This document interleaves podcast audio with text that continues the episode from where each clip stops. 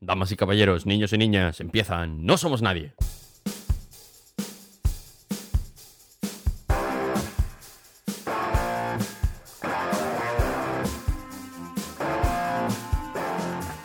Y hoy hablaremos sobre un chico que para querer entrar en el MIT casi destruye el puto mundo. O lo que es lo mismo, Spider-Man, no vuelvas a casa, no way home.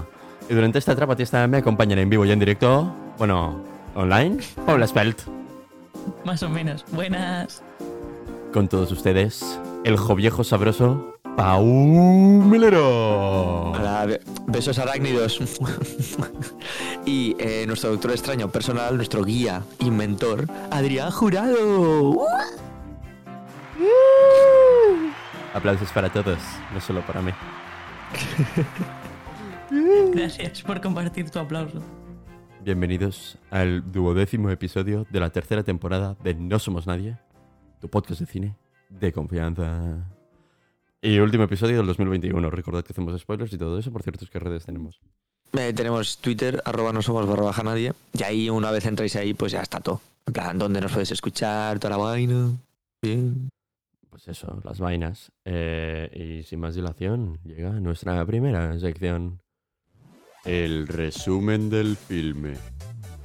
Brought to you by Xavier Uno and Adrià.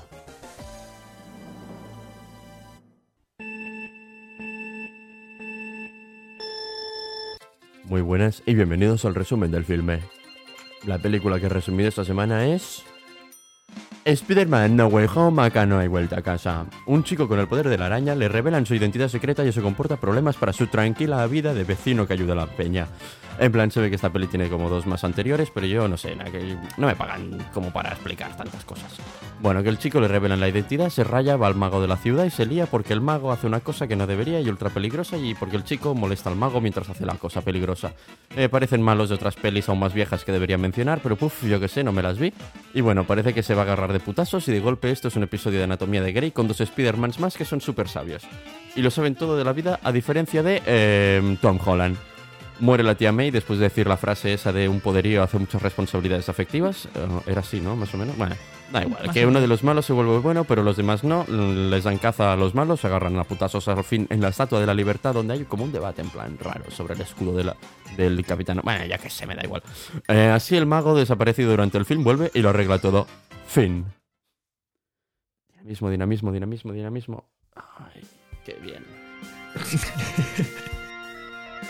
No somos nadie, patrimonio de la humanidad en streaming. El podcast sobre el séptimo arte que no sabías que necesitabas.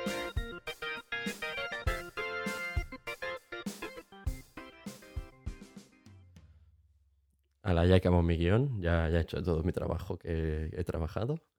Eh, ¿Os ha gustado la peli?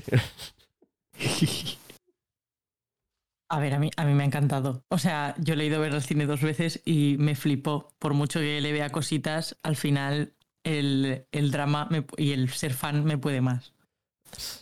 A ver, yo es que.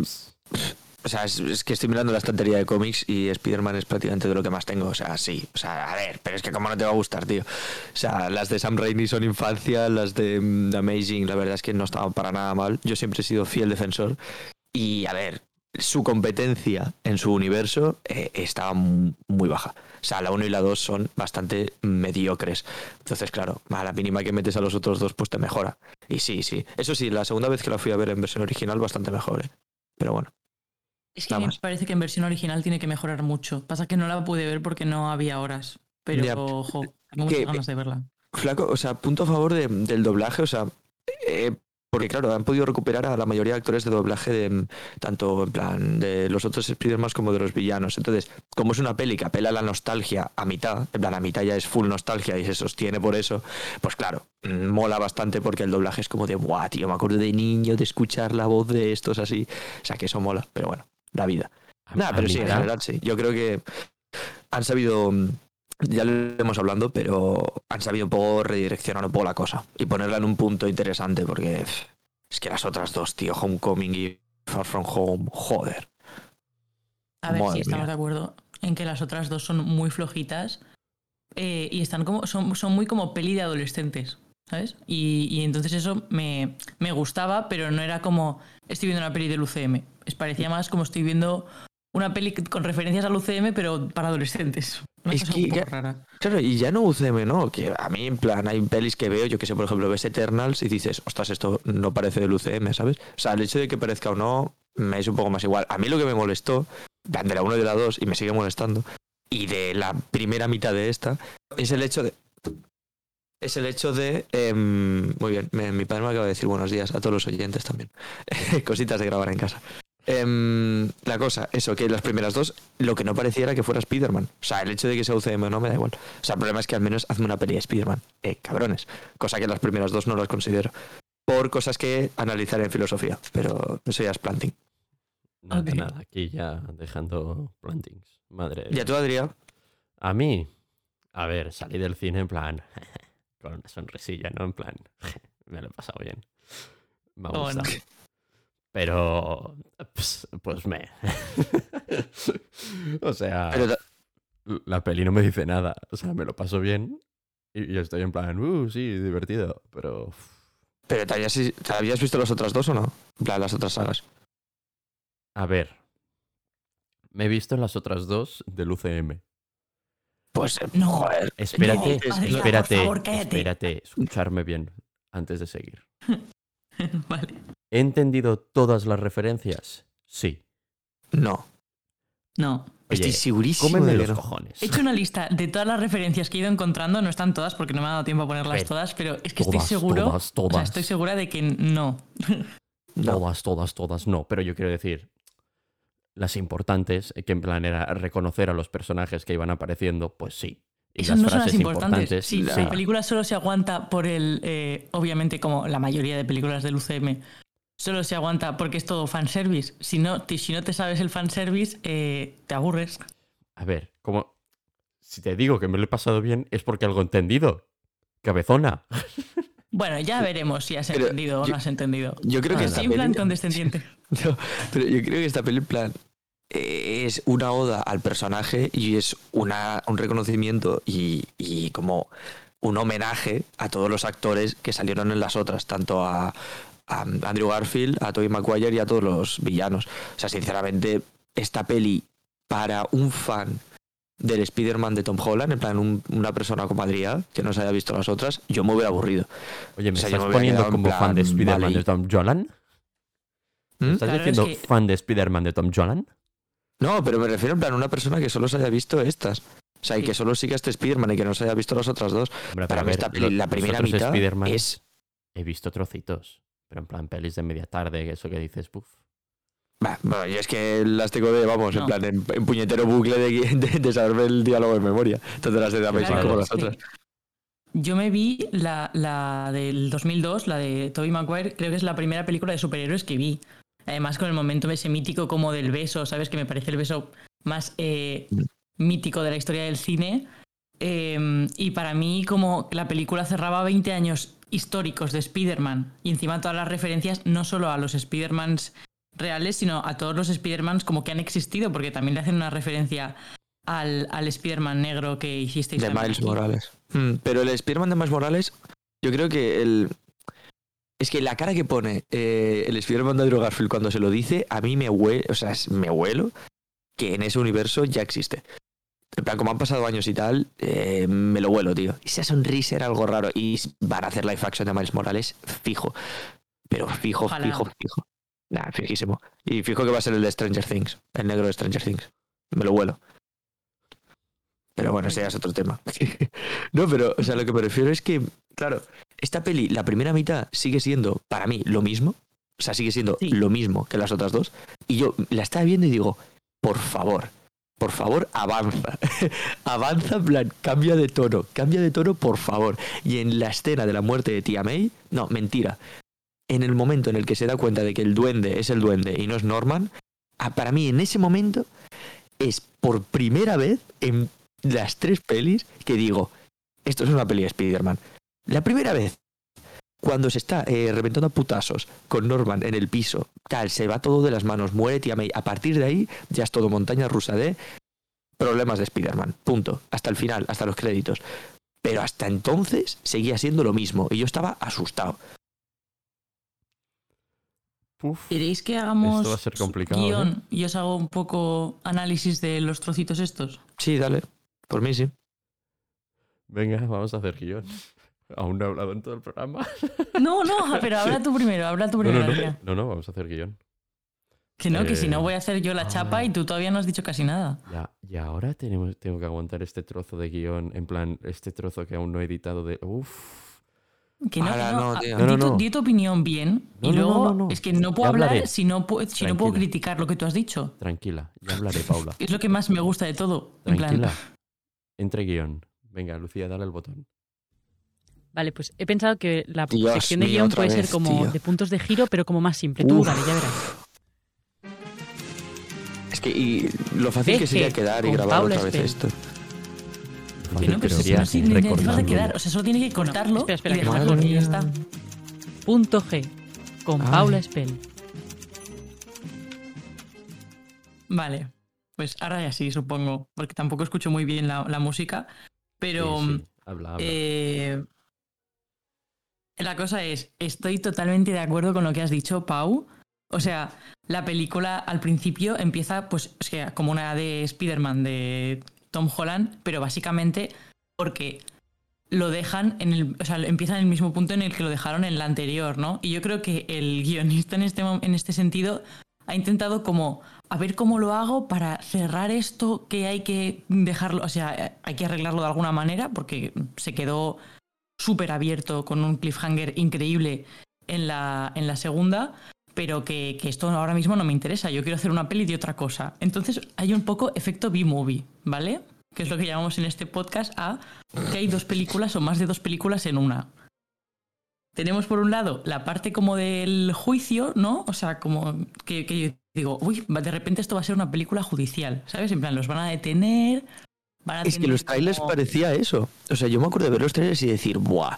El tema del juicio va a durar toda la peli. Y te llega ahí Matt Murdock, ¿sabes? Magnífico cameo. Y también otra magnífica cosa que hayan metido a Charlie Cox otra vez. Además, la misma semana en la que Vincent Donofrio también se mete como Kimping en Ojo de Halcón. Spoiler. Sí, o sea, yo, esta- yo estaba flipando. O sea, sí, spoiler de Ojo de Halcón. De repente veo a Kingpin y de repente llego a Spider-Man y claro. eh, el puto Daredevil, ¿sabes? Y digo, o sea, puede ser más maravilloso. Y cuando coge el ladrillo, yo, qué maravilla, qué Increíble. maravilla. Claro, pero es eso. Te llega ese personaje y te dice, nada, juicio ganado. Y es como, ah, vale. Sí, sí, o sea, es la resolución que como fan dices, claro, obviamente aquí Daredevil va a ganar el juicio, ¿sabes? Además que... Y, y- y que con más reflejos que Tom Holland, que es que mu- muy guay, muy guay. Pero... mm, Pero no sé, de repente fue como, oye, a ver, re- resuélvemelo de alguna manera. Esta referencia no la entendí. Y No, ¿ves? ¿Ves? me da ¿Ves igual. cómo? Es que ya empezamos. Primera referencia y te la has perdido. Mira, Pau, yo te tengo que dar las gracias porque Eso me pasaste la lista aquella de referencia. pel- em, series de, de em, Marvel que me tenía que ver Es y me vi Daredevil, Jessica Jones, todas estas, entonces he pillado las referencias increíble. Es que es No, y para mí, bueno, esto no sé si lo he dicho alguna vez en, en el podcast y tal, pero para mí la serie de Daredevil es lo mejor que ha hecho el UCM a nivel live action. Tanto de pelis como de series como de todo. O sea, las tres temporadas son maravilla pura y dura. Ya está, perdón, Paula, no te piso más. No, no, no, sí, em, está, está guay. O sea, a mí me gustó muchísimo la de Daredevil y la de Jessica Jones también. Aunque solo me he visto las temporadas que tú dijiste. O sea, yo como Bien. buena alumna. Bien hecho. Y, y nada, luego a partir de ahí como que de repente tenemos el... eh, o sea, empieza a ser guay, ¿no? Ya cuando están en la carretera y aparece el Doctor Octopus y le dice, uy, pero si tú no eres el Peter Parker que yo conocía. Luego la entrada del duende, del duende verde es un poco como meh. O sea, en general, como que quería una película bastante más épica de lo que fue.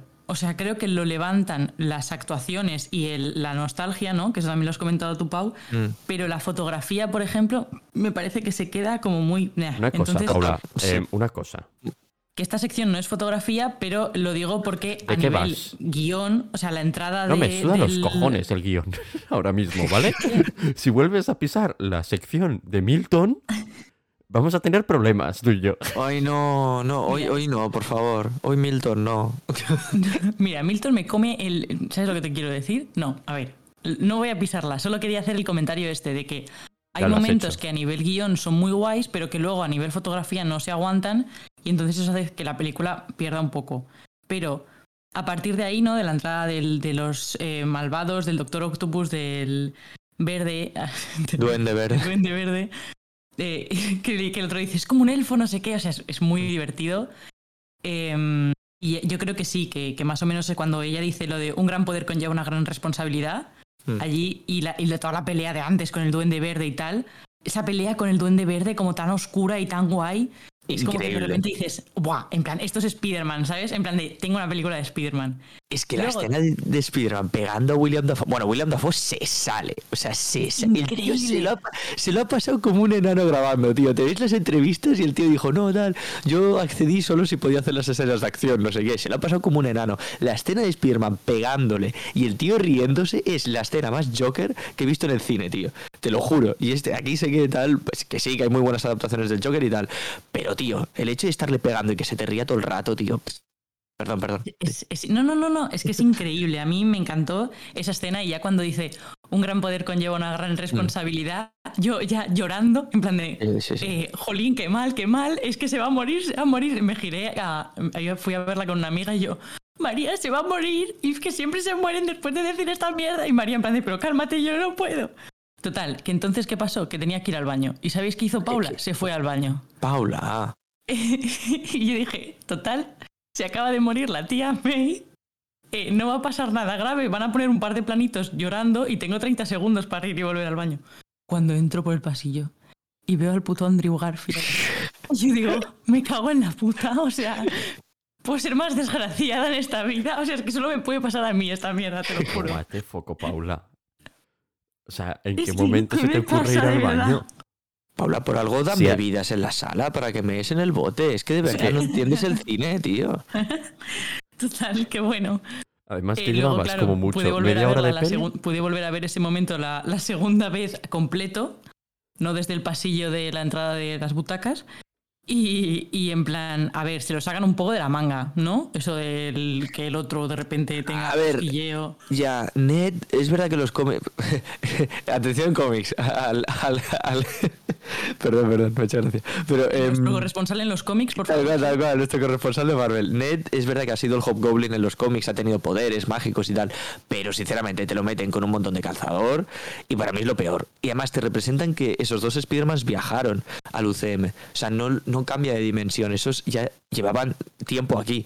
¿Qué te costaba hacer que en vez de que Ned fuera con el arito, que de repente aparecieran en la casa de Peter, ¿sabes? En plan de, oye, te estamos buscando, ¿sabes? En plan de, hemos visto que hemos cambiado de universo, estamos buscando al Spider-Man de O- aquí o a para ayudarte. Y ya está, era tan fácil como que de repente aparecieran. Sí, la verdad, o sea, sí, sí, es que es, es que es eso, en plan, de repente, claro, sí que es verdad que la escena, que se encuentran los dos, no sé qué, que MJ le dice al otro, que además el- ese momento de MJ es como muy guay, porque es, es una MJ muy diferente a las que hemos visto en los otros dos Spider-Mans, ¿no? Que es más que la novia de Peter. O sea, De Amazing directamente no estaba. no, cállate, cállate. Que, o sea, bueno, y luego ya tenemos. A ver, a nivel guion, eh, rápido, solucionamos esto. A partir de ahí tenemos la, la pelea final, ¿no? Que es un poco el. el mira, ¿cómo se llama esto? El clímax Clímax. de la película. eh, que es muy guay. O sea, toda la pelea, todas las referencias, increíble. Que ya lo hablaremos luego. Y luego, el, creo que lo único que tenía aquí importante de guion que comentar es. Bueno, muy guay el final de, o sea, aparece el, el doctor... eh, Doctor Extraño. Strange, sí. Aparece el doctor Strange, le dice lo de tal, no sé qué, él tiene tiempo como para despedirse, tenemos un momento ahí como de despedida maravilloso. Creo que ahí hay una referencia que me he inventado yo, pero que me, me recordó mucho cuando él abraza, cuando Tom Holland abraza a sus dos amigos, Hmm. a Ned y MJ, me pareció que el plano era exactamente igual que el plano de lo imposible, cuando se encuentra a su familia, a sus dos hermanos. Y me pareció como que dije, el, está cogido con calzador, puede ser, pero a mí me recordó, eh, o sea, porque yo tengo el plano de lo imposible cuando encuentra a sus hermanos grabado a fuego y, y fue como, bueno, igual sí, igual no, pero a mí me ha molado. Y mm, yo creo que lo, lo mejor de la película, aunque haya todas estas cosas, lo mejor a nivel dramático de toda la película es el final, que encima lo escribió Tom Holland, que es cuando ve a MJ en la, en la cafetería y no se atreve a decírselo. Ese, ese momento, a nivel dramático, me parece lo mejor que ha hecho Marvel, eh, puede ser en cualquiera de sus películas. Bueno, sí. O sea, bueno, Em. da igual. Sería, sería un- una frase fuerte, en plan, daría mucho debate, pero sí, no, estoy de acuerdo contigo. O sea, para mí de lo mejor de la peli y por lo que salí más contento, ya no fue por el fanservice, del, de todo lo de los otros y tal, sino por, por lo que se puede venir ahora. O sea, para mí esta peli es ahora, y ya lo justificaré en filosofía, pero ahora es cuando es Spider-Man. O sea, hasta ahora yo lo que he estado viendo ha sido eh, un Peter con poderes intentando hacer algo. Pero ahora empieza a ser Spider-Man. Y eso es lo que me encantó de la peli, tío. El hecho de borrón y cuenta nueva. Y venga, y esto se ha hecho un montón de veces en los cómics, ¿eh? O sea, al final, esto, lo que pasa al final es una referencia en la Civil War de los cómics. Pasa un poco lo pasa algo parecido, ¿vale? Entonces lo que no es Doctor Extraño, sino que es Mephisto, que es un demonio, y se le llamó el Mefistazo. Y el tío es eso, en plan de eh, se divorcia de Mary Jane, en plan Mary Jane se olvida de él, tía May tal, o sea, es como un reinicio. Siempre se busca la excusa para que se vuelva lo mismo. Y esto pasó. O sea, en los cómics la gente se olvidó de que Peter Parker existía y tal. O sea, que aparte de ser canónicamente correcto, es que está muy bien metido. Porque necesitabas esto. O sea, necesitabas solucionarlo y empezar de nuevo de cero, tío. O sea, a tope. Sí, yo creo que está, está muy guay porque hemos visto como la evolución al- a, Spider-Man, ¿no? Que apar- a- a- Mm.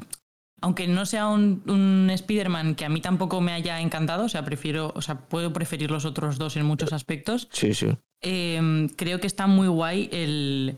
O sea, el de esto, o sea, es que es literalmente No Way Home, o sea, ya no hay casa, eh, está totalmente solo y, y ya no vamos a ver un, un niño pequeño, o sea, ahora de repente tiene que crecer sí o sí.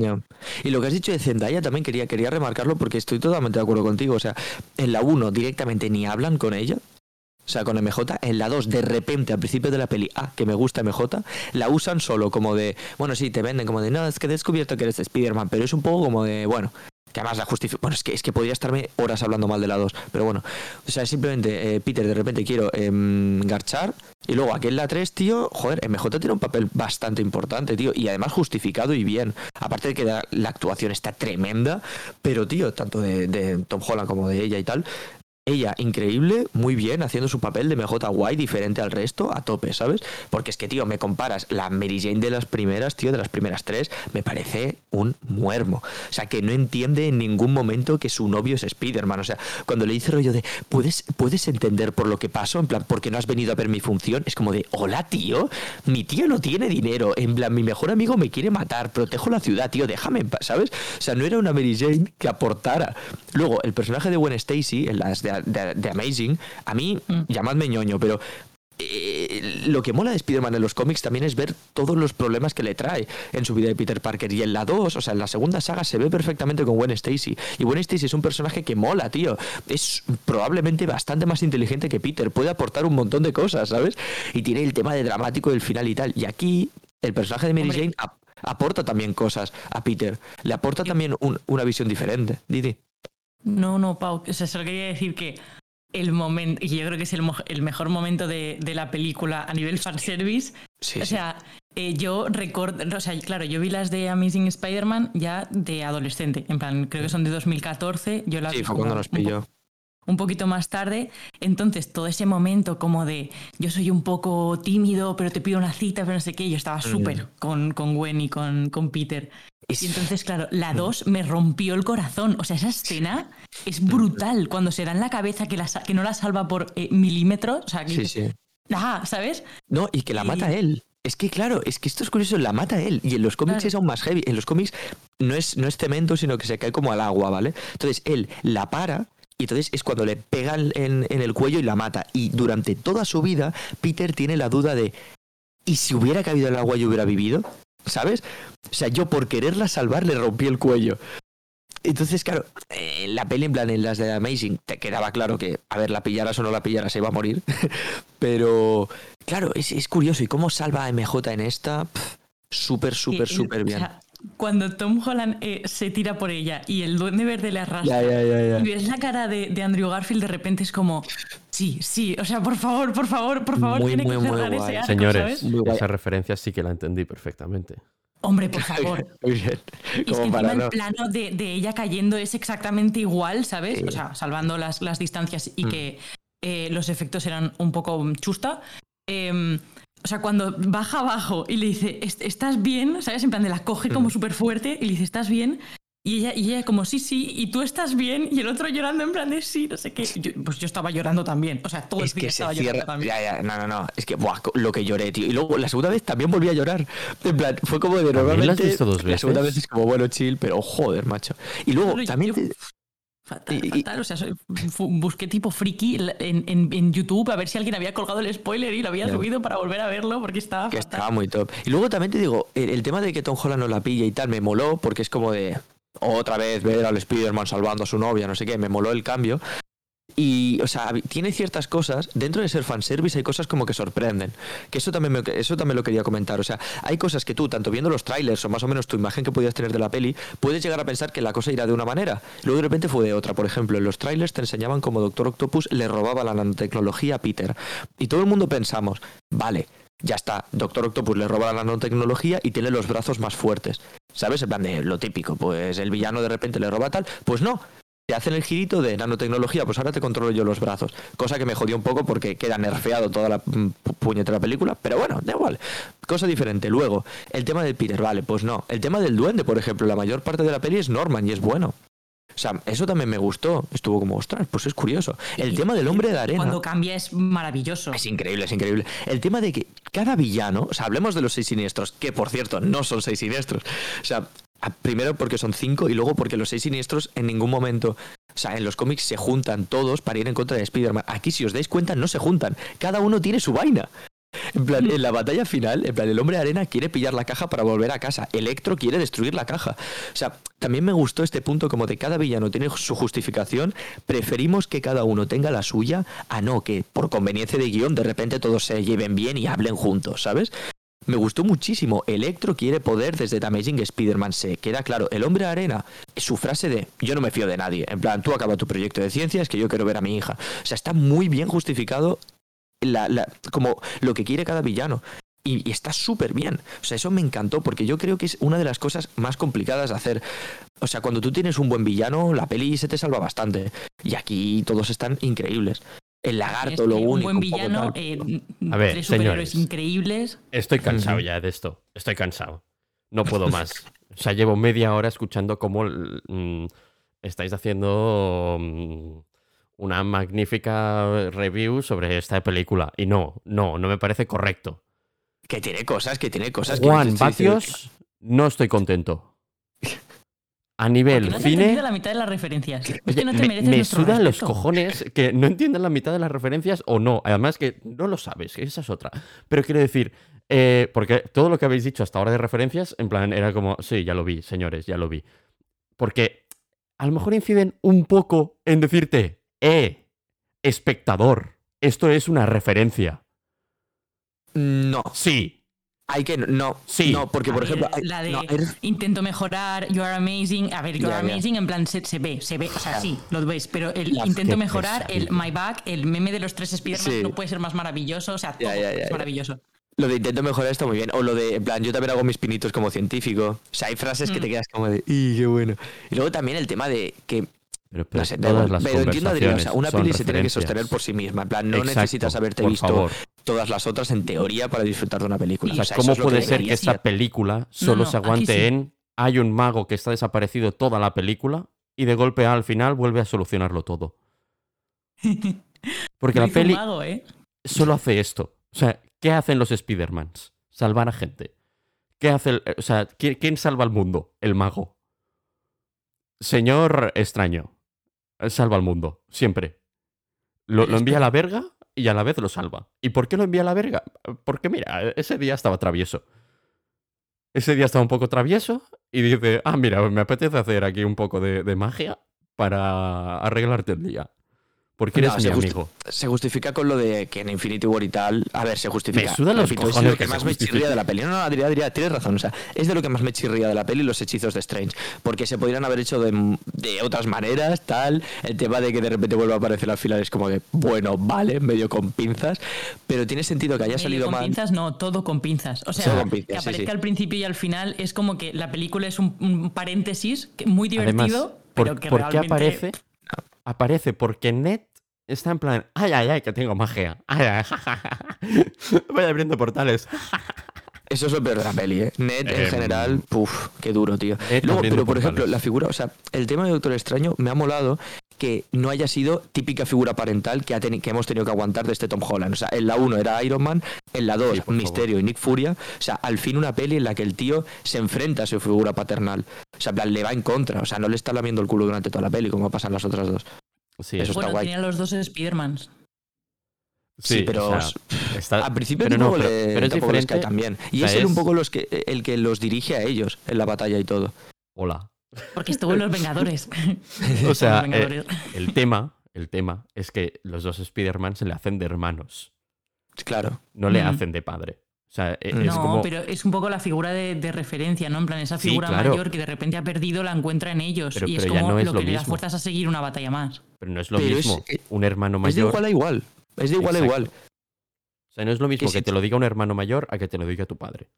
Sí. No, claro que no. Y sinceramente me gustó mucho porque era una de las cosas que más miedo tenía, tío. De cómo iban a llevar, o sea, si Tom Holland iba a quedar opacado por los otros dos. Y medio salvado, medio salvado. O sea, a ver, obviamente los otros dos me interesan infinitamente, infinitamente más. Pero bueno, ni tan mal, ni tan mal, la verdad. Eh, se comen a Tom Holland con patatas. Todos. Sí, sí.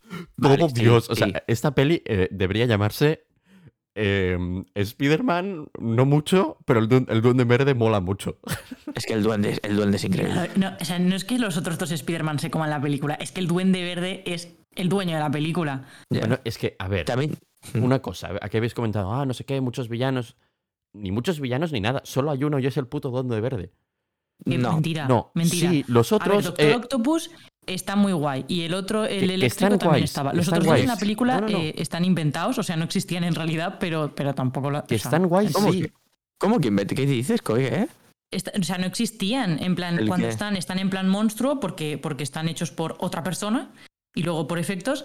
Y luego los planos del final, cuando se convierten Ah, en- sí, en ellos vale, los mismos, actores, están dices, sí, sí. Sí, sí, o sea, Sí, los sí. actores no Pero- estaban. pero el- independientemente- Vale, vale, pensaba que decías el personaje. Están guays, No, sí, no. pero la relevancia a la trama de todos los malos es irrelevante excepto del Duende Verde. El Duende Verde lo hace todo, o sea, él mata a tía May, y él es, o sea, él es el malo principal de esta película. Los demás están en plan, Es, eh, estamos, pero es solo para dar putazos. ¿Qué? No, pero bueno, Sí, De adaptación. sí, no. sí, De las señor. adaptaciones que yo he visto. Ah, de, de Es adaptaciones. el más guay. De adaptaciones sí, pero de. Bueno, da igual. En esta película, Es sí. como el más malo, que da más miedo, que, que es, que es- que es más guay para sacar, que el actor lo hace increíble, que el- cada cambio de personalidad eh, flipas. De O las sea, adaptaciones es sí, como- porque te lo hace William Dafoe. Es como Claro. Batman, eh, en Batman el Joker. Todo el mundo Es Batman, plan, es que es literalmente lo mismo. O sea, la, la, la- es súper, súper, súper parecido. Y el tipo de planes que crea, el tipo de tal. Lo único que este, en, este caso, el duende, tanto en cómics como en pelis, tiene esta ta- también superioridad física, que también le da un poco más de. Un poco más de punch, pero bueno. Oye, me, me interesa qué vas a decir, Adrián, en técnica, la verdad. Uf. Juan Batios, prepárate. sí, la verdad es que Es de lo peor, es de lo peor de la peli. sí. Una producción de No Somos Nadie. Dirigido por Lucía San Demetrio. Presentado por Adrián Jurado. Investigación técnica.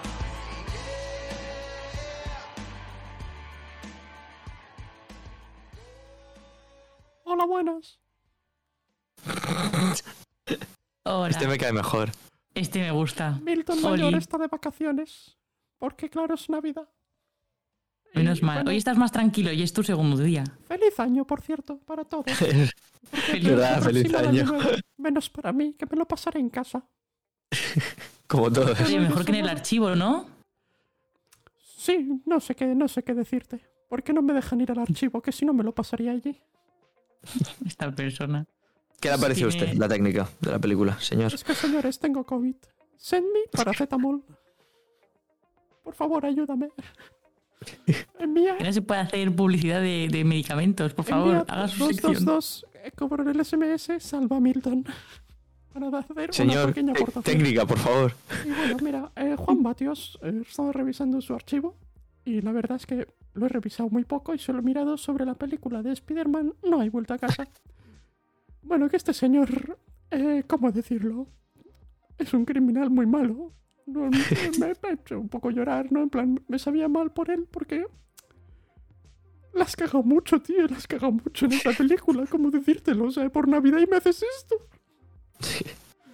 De que gente, que la gente se está muriendo del COVID, tío, que no sé, no sé, señor.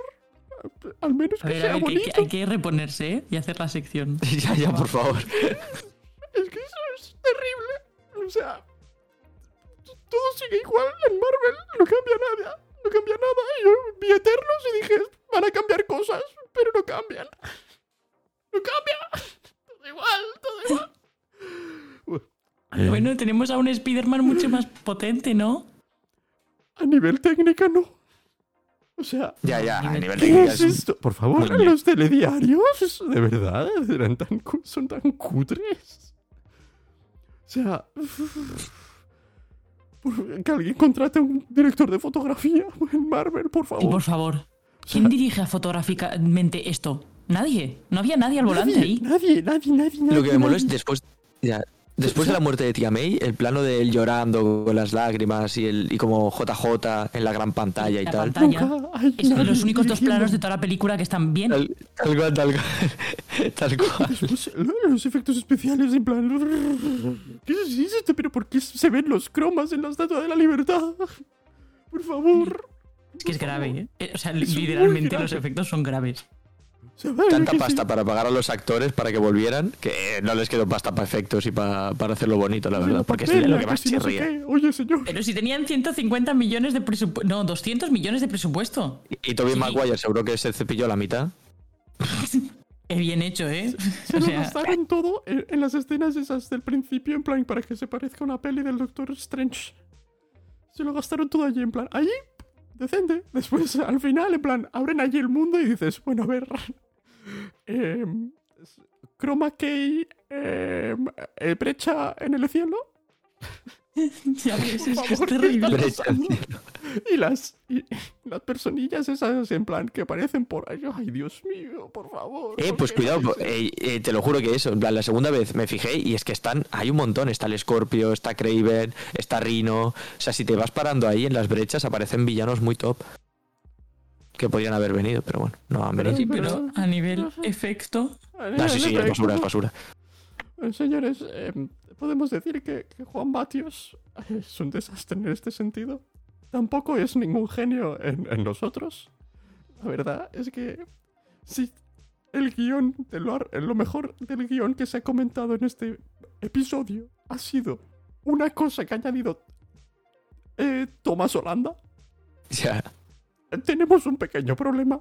O sea, Y me da miedo, mira, me da miedo porque este tío lo han pillado de director de los Cuatro Fantásticos. De la adaptación del UCM de los Cuatro Fantásticos la hará John Watts. Porque no sé por qué interpretan que este tío va a hacer un buen trabajo. Si cogen, si cogen a Tomás Holanda, a lo mejor lo soluciona. Ya, ya, que prefiero a Tom Holland de director, tío, porque, joder. O sea, es que de, de verdad, no sé qué tenían pensado para la última escena, pero estaba otra cosa y Tom Holland dijo, esta mierda no funciona, vamos a escribir otra cosa. Y coge al director y le hace, y plan, y le hace hacer una escena diferente, Pero- que pero para mí cosa, funciona muchísimo mejor. ¿Por Así qué que esta Mm. película la salva toda Thomas Holanda? O sea, la, la peli, la- hasta las negociaciones Disney Sony la salvó Thomas Holanda. Eso es lo verdad. ¿eh? salva Thomas Holanda. Eso es verdad. ¿Puedes parar de salvar el día? Que Sálvame a quedó mí. con Robert Downey Jr. para ir a la montaña el día que se filtró todo. O sea, sea, como mira, de, por favor, necesito ayuda. Como Spider-Man, un poco me. Pero como, como, como salvador del mundo cinematográfico de Spider-Man en el UCM, puede que sean el verdadero Spider-Man. Puede que haya capas de profundidad en este Spider-Man y no sea un Spider-Man de película, sino de las De películas. la vida real. Es el Spider-Man de la vida real que estamos necesitando. El Spider-Man Mauro de Fiore, este es el director de fotografía, que no es nadie, o sea, no sale nada, ¿Cómo, no tiene currículum. ¿Cómo, ¿Cómo has dicho que se llama? M- Mauro Fiore, es italiano, creo. Está en busca y captura ahora mismo. Debería.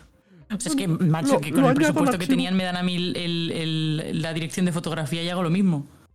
Mm. Es más, yo creo que lo haces mejor. Creo que cualquier estudiante No- de no sé. comunicación audiovisual puede hacerlo mejor. Solo que se Oye. ponga un poco firme con los efectos especiales. Sale Better. Bueno, hasta aquí mi sección, que se me acabó la música, yo me tengo que ir y, y, y- y me de tomar el paracetamol, que es cada seis horas, y si no me voy a morir. Hola, adiós, que os vaya muy bien. Venga. Buen año. Adiós, feliz año. Te queremos. Llevamos ya una hora. No, No, no. llevamos Ah, vale, vale, 40 minutos. Vale, vale. Es que aún me queda música y filo, ¿eh? Es Ya, ya. que tienes que hacer música. Yo creo que de técnica como que nos falta un poco música. Yo tengo, o sea, he visto cositas, pero no las tengo apuntadas, así que quiero que me digas tú como experto en música Ah, cosas. sí, sí. Claro, os lo comento. No, no hace falta ni intro. Bueno, No, a ver, sí, por sí. favor. Sí que hace falta la intro. Canon. Por favor. Venga.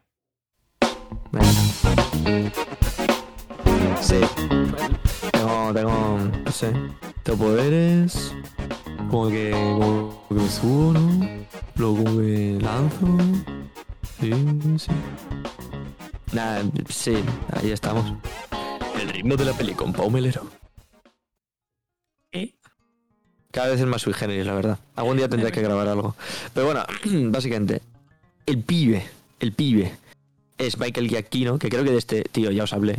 No sé, creo que sí. El tío este, o sea, Michael Giacchino a mí, yo tengo un problema con este hombre. En plan, hace buena música. El problema que tiene es que es muy pesado.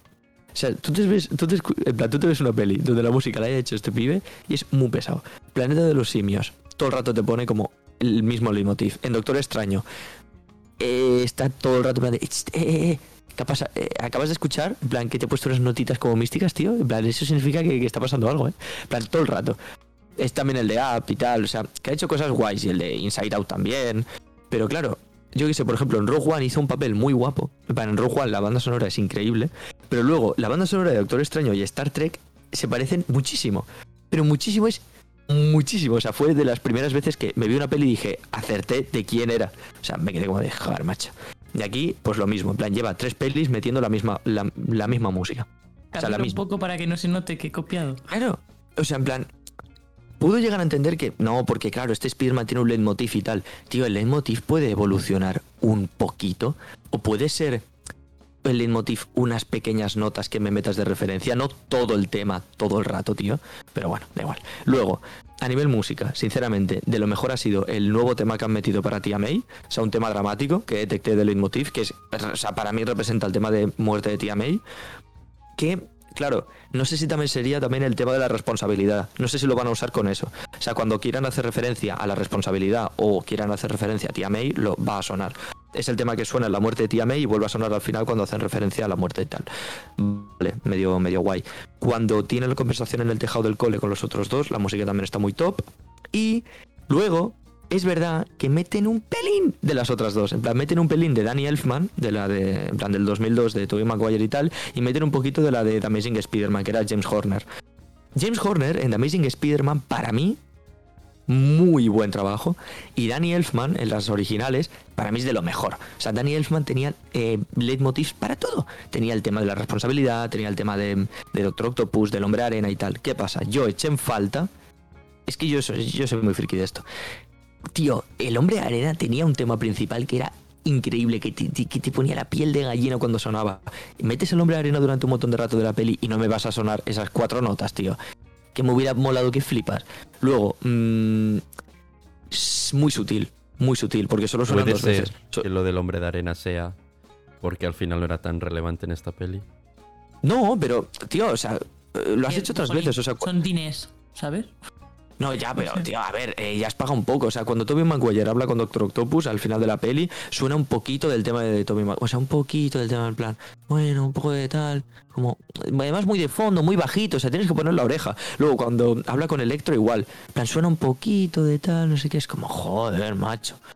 Es como, además de verdad, si, si has pagado para ponérmelo a um, un poquito menos de volumen Sí, pero, y pero que son dinés y todos de Sony. O sea, que, Igual que era da para que no igual. o sea, el tampoco son tan dinés. ¿Sabes qué quiero Pero si decir? tú- es que es eso, todo es de Sony, tío. O sea, si, si quieres hacerlo, plan, si tú quieres mantenerte fiel y que la música la haga toda Michael Giacchino, vale. Ok, lo entiendo. En plan, lo puedo llegar a respetar. Tú confías en este tío, ok. Pero luego, anda que no hubiera molado que de verdad, aprovechando que es todo de Sony, no hubieras metido más sin ser pesado. Pero es que estás siendo más pesado porque todo el rato está sonando lo mismo de Michael, que, de Michael Giacchino que no siendo pesado con leitmotivs. Imagínate que el tema, en plan, final de la batalla hubiese sido un mashup de los tres Spider-Mans a nivel música, tío. Brutal. eh. Claro, o sea, co- como que fuera evolucionando, tío. O como que en la intro de Marvel del principio, tío, en vez de tener como la vocecita de, eh, no sé qué, misterio, tenías razón, me hubieras metido como que los tres. Bueno, hubiera sido un gran spoiler, pero ya me entendéis. O sea, se podrían haber hecho cosas muy guays con la música que no se han hecho. Cuando, cuando le dicen, en plan, cuando acaban la frase, o sea, cuando eh, Peter dice, y mi tía May me ha dicho que un gran poder, y eh, Tobey Maguire le dice, conlleva una gran responsabilidad. Ahí tendría que haber sonado el tema de responsabilidad de Danny Elfman, tío, que es precioso. O sea, no sé, a nivel música, bueno, que está guay en general, o sea, vale, épico cuando tiene que ser épico, dramático cuando tiene que ser dramático. Pero no aporta nada nuevo y lo nuevo que aporta es algo viejo que tampoco hace bien. Ese es mi titular. Bueno, bien. O sea, a ver, bastante de acuerdo. Yo creo que tiene detallitos como, ay, qué mono, pero luego no es una gran, ¿sabes? Ya, y además, bueno, han tenido la suerte de que Michael Giacchino también hizo el de Doctor Extraño, entonces el tío, todo lo que es de Sancta Sanctorum, toda la música que suena ahí, pues el tío la domina, pues porque es la que es el pibe que ha hecho también la 1 de Doctor Extraño. Pero A bueno, ver, hay un tema todo importante. yo me lo quiso, yo me lo como. Y es que la música es totalmente irrelevante porque, mm, o sea, no, pero quiero decir, es Spider-Man y esperas emocionarte con la música. O sea, que te acompaña a emocionarte más. Y no lo hace. Por tanto, No. mal, mal, señor. Señor Giacchino, Giacchino, por favor, espabile. Espabile porque usted es italiano y sus referentes son el, el grandísimo, del cual no me acuerdo su nombre. que Ennio hace Morricone. poco. Exacto, Ennio Morricone. Y espabila, yo qué sé, la vida son dos días. O espabilas o yo qué sé, o, o tierra, ¿sabes? O, tierra. No, claro. este tío hay que decir pero- que, que hizo una cosa chula de que el, el tema principal de. O sea, Spider-Man tenía un tema de la serie original que era lo de pim, pim, pim, pim, pim, pim. Pim, pim, pim, pim, pim, pim, pim, pim. Que por ejemplo, en The Amazing Spider-Man le metieron como de tono de móvil. O sea, normalmente este temita se le ha hecho como mucha referencia tonta. Pero los otros compositores dijeron, yo voy a crear mi propio tema para Spider-Man. Pues este tío tuvo la idea en la 1 de coger este tema y hacerlo épico. Y entonces es el tema de, de, de Spider-Man de Tom Holland, pues es ese mismo tema de la serie original, que es como hipermítico, hecho épico. Me parece guay para meterlo en la 1. Me parece guay para meterlo en la 2. Pero es demasiado alegre, tío. Es demasiado bonito. Por mucho que le intentes hacer épico, es, queda infantil. Queda infa- infantiloide. Te servía para las otras dos pelis que me hiciste, que son mega infantiles, de un Peter Parker que no sabe lo que significa ser Spider-Man. Pero ahora que ya ha hecho el cambio a Spider-Man, sinceramente espero que el tema evolucione. Espero. Es que se podría haber jugado en evolucionar con el propio tema a llevarlo a ser más oscuro. O sea, el propio Claro, tema claro. lo puedes convertir en un tema oscuro. Pero bueno, Cre- Creo que Spider-Man tiene que ser mucho más oscuro de lo que, de lo que está siendo. Y creo que Ya no ha hecho oscuro, una transición, dramático. pero. Sí, sí, pero, o sea, a nivel, a nivel oscuro también, o sea, como mucho más de lo que, de lo que ha sido. Y creo que lo, lo ha sido un poco en esta película, que han llevado muy bien la nostalgia, pero por ejemplo la epicidad no. O sea, me falta epicidad por fotografía, me falta epicidad en la música, y, y creo que es como la- lo que más cojea de todo. Totalmente de acuerdo. Sigue teniendo este rollo teen que no se lo saca. pero Pero bueno, también os diré una cosa, ¿eh? En general, Marvel tiene este rollo eh, contenido blanco hmm, que no se puede sacar de encima. pero porque es Disney. Por mucho que Sí, sí, intentes sí, o sea, hacerlo, Exacto. es que te va a pasar. Porque es Disney. Y, y este es un gran problema que seguiremos arrastrando en el futuro. O sea, aquí en Hmm. parte suerte que Sony mete baza. Porque si no sería mm, seguramente mucho peor. A pesar de, por del ejemplo- del UCM y de todos los problemas que, que- que significa que Sony meta baza. Por ejemplo, las de Amazing Spider-Man, ah, dejando de lado que hay cositas muy flojas en, en la película, Mm. Eh, me parece mucho más oscura y me gusta mucho más que, También te que digo- muchos momentos de, de la primera saga o de, de incluso de la de Tom Holland, que creo que recuperan en algún momento en esta última película, pero no mucho. Es un gran debate esto y nos estaríamos dos horas hablando de eso, pero sinceramente el cambio que hicieron de The Amazing Spider-Man 1 a la 2 para mí fue un gran acierto. Para mí The Amazing Spider-Man 1 es demasiado gris. O sea, no puedes intentar hacer Spider-Man como si fuera Batman, tío. O sea, muy gris, muy... Ya no solo lo hablo por la, por la técnica, fotografía y tal, sino por el, por el tono que le quisieron dar. En la 2, por ejemplo, es precioso, porque te, o sea, te pueden narrar todo, todo el drama que supone ser Spider-Man a nivel dramático, pero luego cuando se pone el traje, tío, colores vivos y hacer chistes, tío, que es a lo que se dedica Spider-Man en la ciudad, ¿sabes? Pero luego Peter Parker, drama total. O sea, la 2 tiene muchos problemas en la 2, pero el tonito lo tenía, ¿sabes?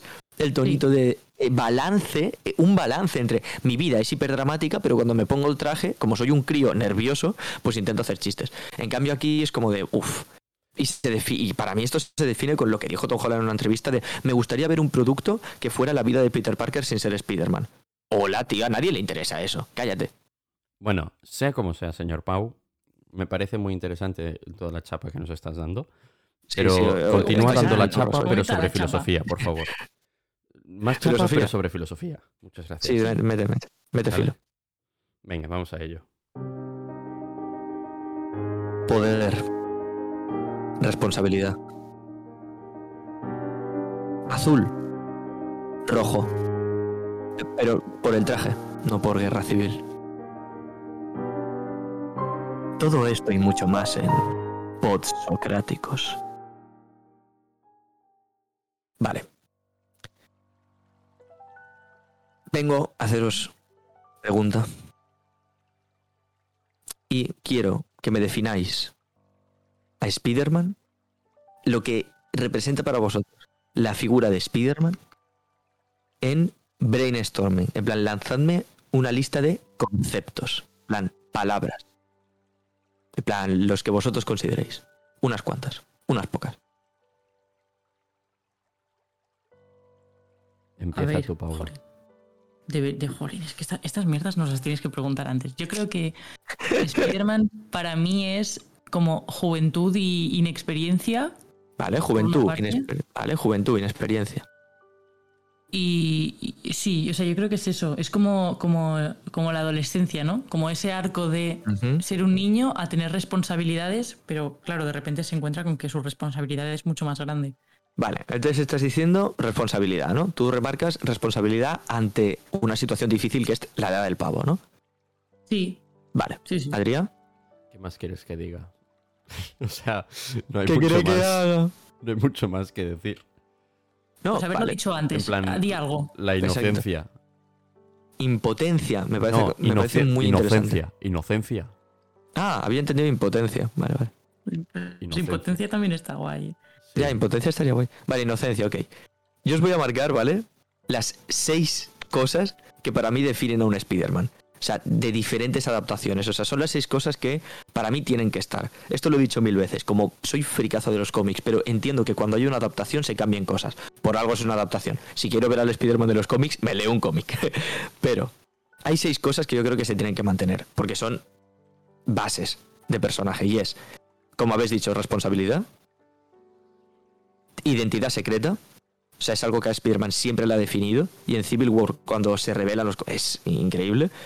El tema de, esta- de sin dinero, o sea, el tema de que no tenga nada de dinero, o sea, es- o sea, define al personaje. El hecho de que tenga que trabajar para su mayor enemigo, que es la prensa, me parece increíble. El tema de tener a una tía a su cargo, a su cargo, no al revés. No que tu tía te dé el dinero y que tu tía te cuide, al revés. El tema de amistades y mujeres, complicaciones máximas. O sea, ya no solo porque le hagan bullying en el instituto, ni, ni el tema de novias, no, no, o sea, todo el tema de no tengo amigos, en plan de no tengo a nadie que me ayude, mis amigos normalmente o me traicionan o tal, y el tema de las mujeres representa un gran problema. De estas seis cosas, Tom Holland no ha tenido ni una en las otras dos. No era un tío responsable. Las veces que daba la cara era por problemas que había generado él. El tema de amigos, el tío tiene a Ned, el Flash Thompson, el bullying que le hace, tampoco te creas que él hace tanto bullying, la peña le habla, chill. Las chicas consigue eh, ligar con Liz eh, preguntándole la primera vez, luego tiene a MJ súper bien, tal. La tía May está, no está a su cargo, o sea, no es una cosa que él tenga que cuidar, sino es al revés. Tiene nada, no tiene problemas de dinero. A veces te lo medio representan en plan de, mira, coge cosas de la basura y, no, no, no, no. Me estás diciendo que cuando tienes un problema te puedes ir a casita del señor Stark ahí, casita del Happy. No. Y el tema de identidad secreta, pues se la petan porque se lo dice literalmente a todo el mundo en las otras dos. Tanto a Ned como a MJ, como a la tía May, y aquí ya ni os cuento. Entonces, para mí, ahora, si os dais cuenta de estas seis cosas que he dicho, ahora el tío empieza a tener estas seis cosas. En la última escena. En la última escena es cuando tiene estas cosas. No tiene amigos, no tiene chicas, no tiene dinero. Vuelve a ser identidad secreta, tiene un sentido de la responsabilidad súper heavy. Y el tema de tía May, bueno, no tiene nadie a su cargo, pero básicamente em, ha muerto. O sea, era un peor. Entonces, para mí, Spider-Man representa.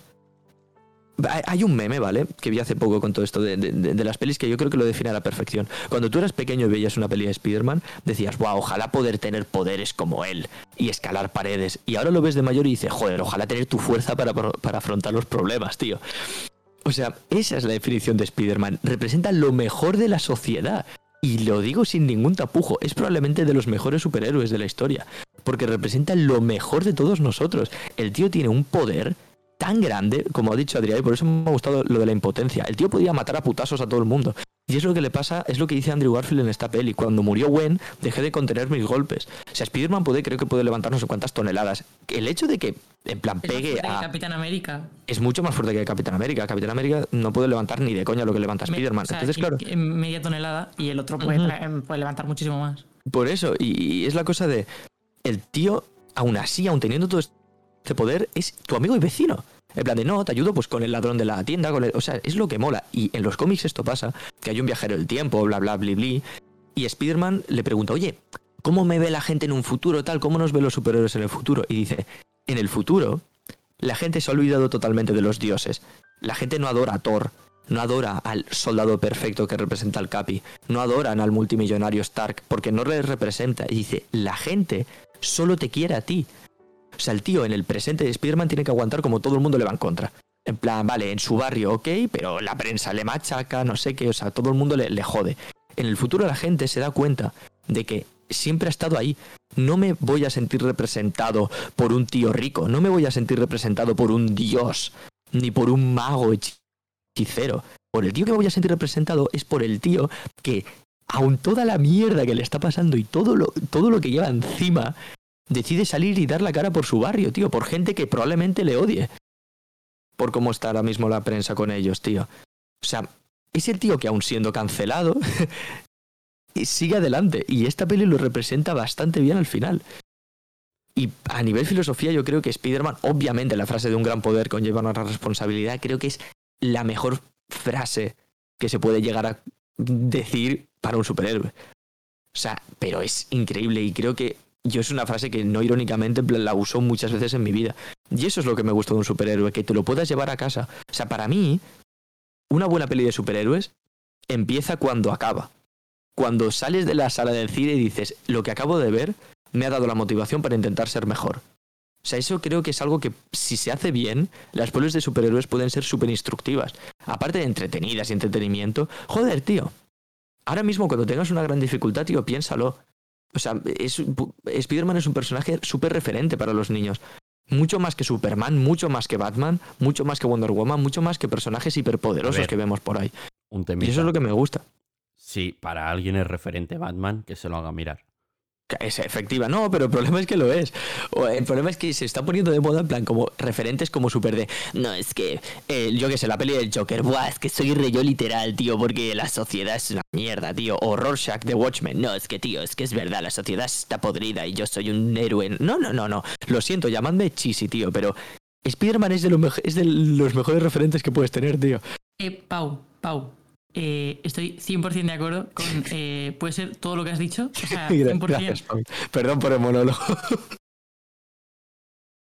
Es que digo, le corto antes de que diga algo con lo que no estoy de acuerdo, porque claro. Que va. No, no, sí, ya está, sí, me podía pasar horas hablando. Pero el resumen es ese: que a nivel filosófico, al fin han entendido lo que es Spider-Man. Al fin. Ese es el resumen. Hombre, han hecho falta tres películas para crear a, a Spider-Man, pero yo creo que lo que se viene, si lo hacen bien, puede ser muy guay. Ahí es la También cosa, si lo hacen diré. bien. Había una trama Me muy me de interesante eh. de un Spider-Man muy diferente a lo que tú has dicho, que rompía esos esquemas y tampoco la han sabido llevar. Que era convertir a- al nuevo Tony Stark, que era Spider-Man. Pero es que eso nunca lo vas a conseguir. Bueno, pero a- si se hacía bien, podían llevarlo bien. Pero el problema No. es que lo han hecho muy No me- mal. A mí no me hubiera interesado ese personaje, ni lo más mínimo. Y no porque sepa el otro, ¿eh? En plan, si quieres hacer una adaptación súper cambiada y tal.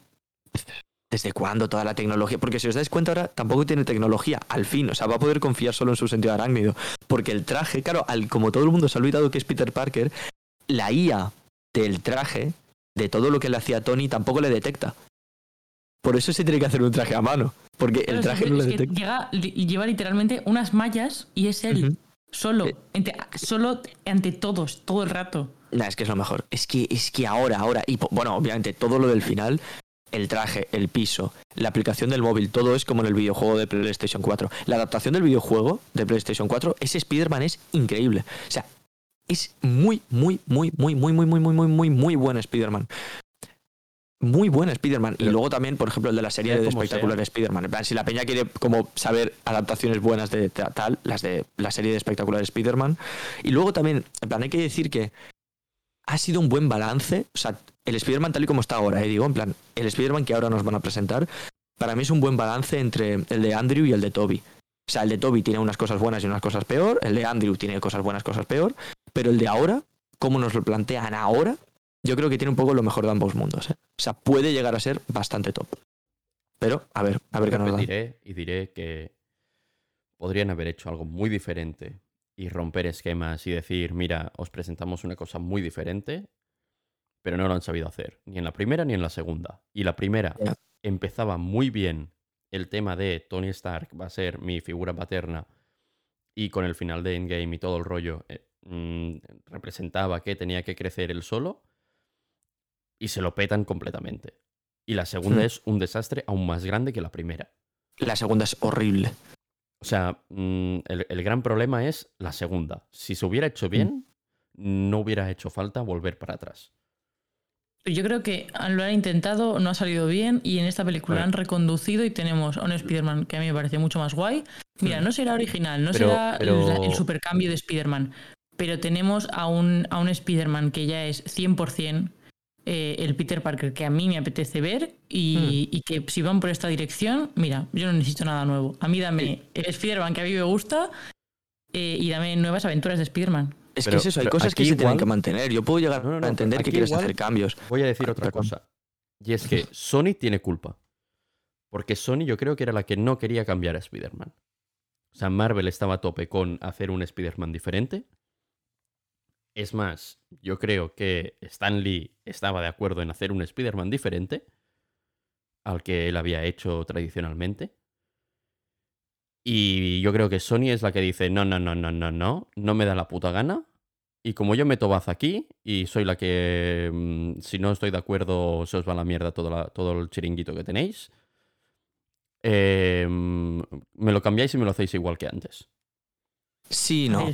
Sí, no. O sea, Stanley, Stanley está muy claro. O sea, está No, muy no, claro bueno, que, no. que- que allí eh, no, se, no se le ha dejado hacer a Marvel lo que han querido con Spider-Man. Ni a Sony ni a Marvel, pero el problema es, ¿tú qué No, no, quieres? no, O sea, pero Marvel ha salido planteémonos un momento, ¿qué ha querido hacer Sony con Spider-Man? O sea, tampoco lo planteemos. Estamos viendo lo que está haciendo Sony ahora mismo con los villanos, tío. Las de Venom son una pedazo de mierda de película las dos, tío. Y lo siento, son muy malas. La peli de Morbius va a joder mucho. Quieren, o sea, están pillando villanos guays, tío, y quieren hacer como su propio universo de películas individuales. Y ahora vamos a hacer una película de Gata Negra, y ahora una película de Spider-Woman, y ahora una película de Craven, y ahora... Cállate, tío, y una película de los seis siniestros. Deja a Marvel en paz, que haga lo que quiera. Y si no estás de acuerdo, coges a tus personajes y te haces un universo diferente, tío. Y dejas a Spider-Man fuera del UCM y punto, tío. Aclaraos la boca, porque no consigues ni una cosa ni la otra. Y no estoy para nada de acuerdo con la visión de Sony y tampoco estaba nada de acuerdo con la visión del UCM. Por tanto, juntaos y poneos de acuerdo y haced algo.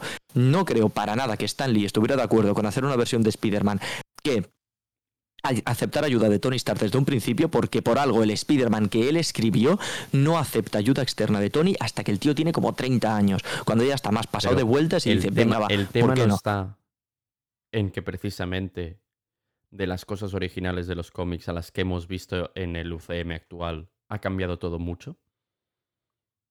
Pero hay cosas que se... No, hay, no, no. Pero, hay que, pero porque había que adaptarlo todo a un universo conjunto que tuviese sentido a nivel cinematográfico en, en películas solas. Que no me parece mal, y por- o 350 sea- cómics. Pero, pero obviamente esas adaptaciones no son cambios muy grandes. Por ejemplo, el tema de Tío Ben, no, tal, aquí no muere Tío Ben, sino que muere Tía May. Mira, pues me da igual. O sea, me da igual, me sirve. Porque el, el peso emocional sigue siendo exactamente el mismo. O sea, eso a no te... va- guion funciona exactamente igual. Por eso. Y además aquí por su culpa. O sea, sigue, sigue muriendo por su culpa. Porque la gente en plan de, sea no, pero tal. No, sí, es por su culpa que muere Tía May. O sea, que me parece Eh, guay. Lo de los derechos de Spider-Man y Sony. a la larga va a seguir siendo un desastre. Sí, por mucho que digan que no, por mucho que diga Kevin Feige que no, es un problema. Es un Hombre, y, problema y lo muy habéis, yo creo que lo habéis visto en las películas, o sea, al final la peli de Marvel, una peli de Marvel te obliga a ver los créditos, que no me parece mal. Y se veía, o sea, se veía claramente, o sea, la película está empezando y tienes un logo en medio de Sony enorme, en plan de que te quede claro que esto es de Sony. Y luego se acaba la película y tienes otro logo enorme de Sony antes de la, de la última escena post créditos. O sea, está claro Por cierto, postcréditos que muy cutres. O sea, uno, bien, normalillo. Y el segundo es un tráiler. es un No me tráiler. parece mal, A mí me parece una mierda. pero no, porque pero no. jo, una Fíjate. escena, ¿sabes? Por ejemplo, eh, Capitán América el primer Vengador, ¿vale? Toda la peli te enfoca a cómo Capitán América llega al presente. Por tanto, la postcréditos fue tráiler de Vengadores, porque era lo que se venía después. Pero mira, Esta peli de Spider-Man. sí, pero, yo te lo compro al principio, que aún se estaba creando el UCM, las bases del UCM, Claro. de lo que sería hoy en día. Hoy en día se me has están de creando meter bases una ahora. La fase referencia. 4, perdón. Pero el UCM ya funciona así. O sea, ya las escenas post-créditos son escenas, no trailers. No, A mí me ha no, gustado no el tráiler, ¿eh? Pero No estoy de acuerdo. Fijaos una cosa. Ca- Capitán Pues América no estoy de acuerdo si no me equivoco, fue como la cuarta de la fase 1 o algo así. Esta creo que es la cuarta de la fase 4. La fase 4 es un reinicio total. O sea, estamos volviendo a empezar y no va Pero a haber un próximo polla, no, le busques tanta de- justificación. ¿Qué? Que me suda la polla, no le busques aquí tanta, tanta cosa, tanta... Pero un momento, pero me, me dejáis. Adrián, por favor, un momento. O sea, no es, eh, o sea, claro que tiene justificación. La cosa es. Esta película no te demanda Mira, Pau. más. Te ha planteado un reinicio, te ha planteado una situación. Ya está, esto es lo que hay. Lo único que quedaba de cabo suelto Pau. era Venom, que por cierto, superpuesto por calzador, porque Venom Sí, no sabe que totalmente. es Peter Parker. Pero bueno, te dejo el simbionte ahí, te lo dejo para la siguiente. No necesito más información. Lo que necesito es, ahora mismo se ha abierto el multiverso. ¿Qué pasa con el multiverso? Pues en vez de ponerme una escena de Doctor Extraño, te meto el tráiler de la siguiente. Lo hicieron en un inicio y lo hacen ahora porque necesitan poner unas bases. Esto es otra vez la fase 1, chicos, démonoslo cuenta.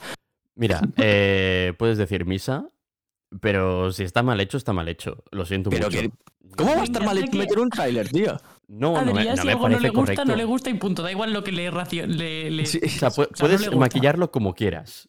Puedes aquí mm, hacerme eh, las 3.000 justificaciones, pero yo lo veo mm, cutre y, y de volver a un inicio que dices, bueno, sí, pero eran las cosas cutres de los años 2000. Estás en el 2020. Imbécil. No estés Espabila. Esta, esta peli es un premultiverso. Esta peli te está Sí, diciendo no, el multiverso. ya- ya lo existe. ¿Qué, qué tiene más sentido que meter en el tráiler de locura del multiverso, tío? Eso es lo que tiene más sentido. No, no, Pau, pero es que al final me parece un poco de vagancia de hemos hecho un tráiler y no queremos hacer una escena. O sea, es como, vale, hazme el tráiler y me lo sacas eh, la- la- el día después de que se estrene la película y ya ¿Qué- está. A ver, a ver, a ver, un En momento. plan. Pau, ¿Qué Pau, os Pau. creéis? ¿Qué- qué- Búscale qué las cabo suelto justificaciones la que peli? Decidme un cabo suelto que se tenga que solucionar. Que no es una un escena cabo suelto, ponme una escena de Doctor Extraño. Pero como si. O sea, si ponme la escena en la que él va a buscar a Wanda, por ejemplo. Exacto, como si las Pero no, no, porque no sabemos para qué va a ir a buscar a Wanda. No estoy de acuerdo. Bueno, no sabemos si- qué la va a ir a buscar. Oye, pues, pero que pues me da ajo igual y agua, me da saberlo igual. no saberlo. Lo dejas allí en abierto y ya está. Pero que a lo mejor luego- esa luego, escena, si en quieres, plan- el, tra- el tráiler. Pero ponme una escena. Yo quiero una escena, no un tráiler. Ah, pero vale, pero muy bien, pues si es lo que queremos cada uno de la peli, hagamos nosotros las pelis. Pero yo lo que prefiero es, Es no la idea. Si hubiera dinero, lo haría. Pero Claro, no. pero Así que me quejo peli- a Marvel. O sea, esta peli es premultiverso. Pues el tráiler es, oye, con es- todo esto que ha pasado, en la próxima peli, todos estos actos de Spider-Man van a tener consecuencias en esta otra. Ya está. Se hizo en su momento y no lo veo mal. Prefiero, prefiero un tráiler de una peli que tiene muchísimo que ver con esta, que no una escena de relleno que me metan de no sé qué. Sinceramente. no es de relleno. Que era una escena. En mi cabeza tenía muchísimo sentido. Pau, que tienes razón, ¿eh? Que tienes razón. Pero, pero yo quería una escena. Que sí, a ver, que sí, que hubiera estado guay, pero prefiero esto a un. No, no, Aún no tienes esto. razón, Paula. Aunque tú le digas, no tienes razón. Bueno, Adrián, tú también Señores, señores, Pero se va haciendo la hora. sí, ahora hay que. Vale, vale. Hay que ir acabando esto. No nos queda nada en el tintero. Nos- Bueno, a mí me han quedado un montón de preguntas que haceros. Pero como habéis metido aquí la chapa de la maravilla de película, que bueno, tampoco es tanto. Eh, No, yo creo que nos ha quedado como una crítica muy. O sea, en plan de que le hemos metido caña, pero al final Sí. se ha, ha quedado claro que nos ha gustado como, como friki fans, ¿no? Claro, O sea, como frikis y fanservices. Luego, Luego Precisamente sobre eso quería hablar, pero eh, no nos da tiempo porque eh, nos comeríamos fácil un cuarto de hora más de hablar sobre Vale. fanservice y muchas otras cosas que tenía apuntadas y que no voy a comentar ahora. Pues hacemos otro episodio. No. no, por favor. no me quiero pasar otro episodio media hora silenciado. Que no, pues habla tú. Hacemos otro episodio en plan de. Hacemos como la versión Adrià del Deja, episodio. Deja, deja. Es- y es que empiece un multiverso del podcast. Que te lo juro, te lo juro. Sí, sí, sí. Ya sí, hablaremos, sí. ¿Qué ya hablaremos pasado sobre estos temas en otra peli de Marvel. Adrián habéis hablado todo el Porque... rato y Pau y habéis encallado. Ya hablaremos sobre esto en otra peli de Marvel porque son ¿Puedes cambiarte el nombre también a Pau para que todos seamos Pau? Es verdad. Pau Milton, Pau Milton, por favor, por favor, eh, señorita Lucía, pon la, la- la cosa.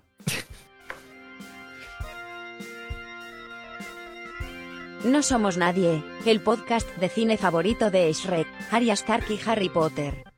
Y ahora, también el tuyo.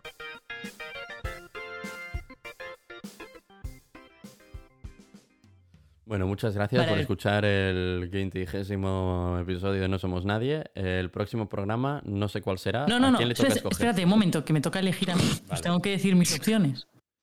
¿No escogiste Spider-Man tú ya? No, las cogió un Pau. Sí, Claro. creo que lo puse yo. Ah, sí. ¿Seguro? Ahora me toca a mí. Vale, es vale. mi momento. Venga. Déjame. Ah, sí. Vale. No. A ver, tengo, tengo tres opciones, ¿vale? Porque iba yo como muy decidida a una, pero, pero he pensado tres. Entonces, vi Tic Tic Boom, que me gustó mucho. Bueno, en realidad todo al completo no, pero me pareció muy guay, que es de Andrew Garfield, por cierto. ¿Vale? Está en Netflix. Sí, sí, la- vi el otro día el Eh, tráiler.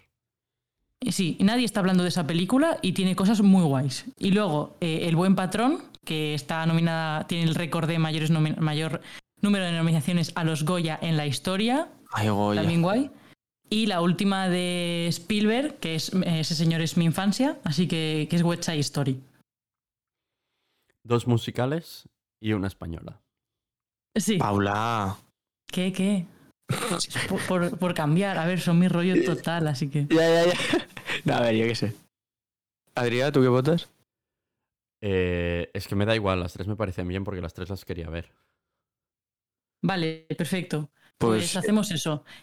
Pau, vota, vota si quieres, aunque esto no es una democracia, pero vota. Ya, es que a mí me da igual, es que ninguna de las tres, o sea, no tengo ni puñetera idea de ninguna, así que me da igual.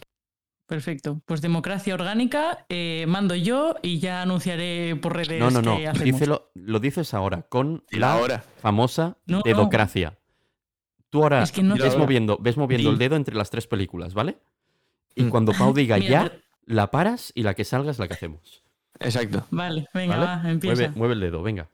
Estoy, ya estoy. Ya. Uh. Eh... Cállate, por favor. Por favor, dilo ya. Que aquí estamos La esperando. semana que viene vamos a hacer eh, Tic Tic Boom. Vale, y si puede ser, anúncialo por redes. o sea, Vale. porque mucho Es meme, que no sabía si... pero pocas redes. Perdón. En, en- en plan, en anunciar pelis. No, no sabía si iba a haber programa esta semana o no. No quería arriesgarme. Eh, otro tema. Está en Netflix. Por primera vez, a lo mejor en mucho tiempo, tenéis la peli que la podéis ver. y como es de Netflix, no la quitarán. Así que podéis ver la peli tranquilamente en vuestras casas. Y os diría, a tope mal doblaje en catalán, pero, pero no existe. Así que pequeña reivindicación. A ver si hacemos lengua y doblaje en lenguas minoritarias. ¿eh? Puto gobierno de Ah, España. Bueno, esta también os lo digo. Os recomiendo verla en inglés porque tiene un montón de canciones en inglés y tiene cuatro palabras. Es como verse Los Miserables Sí. doblada. No tiene mucho sentido. Sí, pero quiero decir, en general, eh, puto gobierno de España dobla más películas al- a- en general al catalán y también a la Generalitat, que tampoco hace un huevo. Y con esto ya lo he dicho todo. Entre perro Sánchez y, per- y perro aragonés, tío. No. Al final los perros. De par de final- perros, tío. perro Menuda- ladrador, o sea, poco madre mordedor. mía, es que un podcast que, que había quedado redondito. Es verdad, ¿eh? Cagarla al final. Es que os odio muchísimo. Ay, Ugu. acaba ya esto, por favor. Uh, acaba con mi uh, sufrimiento. Por favor, digan Ugu en los comentarios. Ugu y feliz año. Feliz año. Feliz año a todos.